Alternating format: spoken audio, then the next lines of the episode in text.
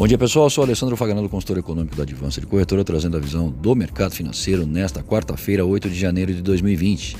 Dólar comercial operando em baixa de 0,10%, comportamento da moeda no exterior, o índice index em alta de 0,12%, já para o mês de fevereiro a moeda cotada em baixa de 0,15%.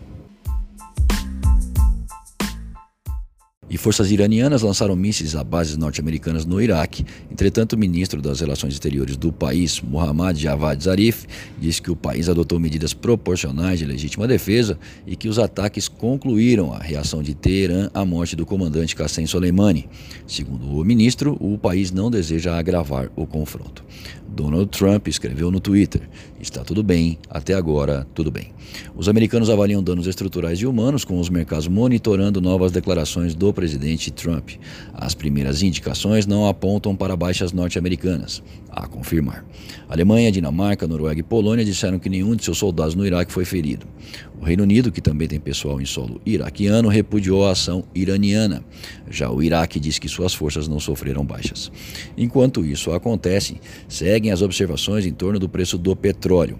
Caso o preço da commodity firme propensão a se manter em alta por um longo período, isso poderia desencadear a elevação de índices inflacionários e menor crescimento global, inclusive com os bancos centrais tendo de rever suas posições acomodatícias utilizadas em boa parte do ano que passou.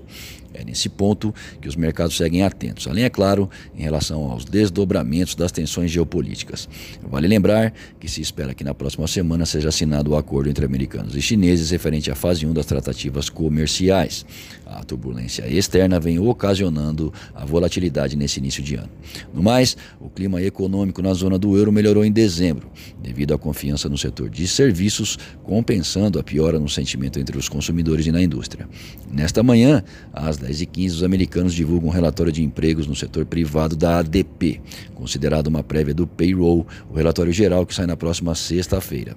À noite, os chineses trazem dados sobre inflação ao produtor e ao consumidor, com seus reflexos sendo vistos amanhã, mesmo dia em que na zona do euro o BCE publica a ata de sua última reunião de política monetária. Por aqui. Saiu o Índice Geral de Preços Disponibilidade Interna, o IGPDI, que subiu 1,74% em dezembro, percentual superior ao apurado no mês anterior, quando o índice havia variado 0,85%. Com este resultado, o índice encerra o ano com alta de 7,7%. Em dezembro de 2018, o índice havia caído 0,45% e acumulava elevação de 7,10% em 12 meses. Também na sexta-feira, teremos o resultado do IPCA, Índice de Preços ao Consumidor Amplo, em dezembro e no acumulado de 2019.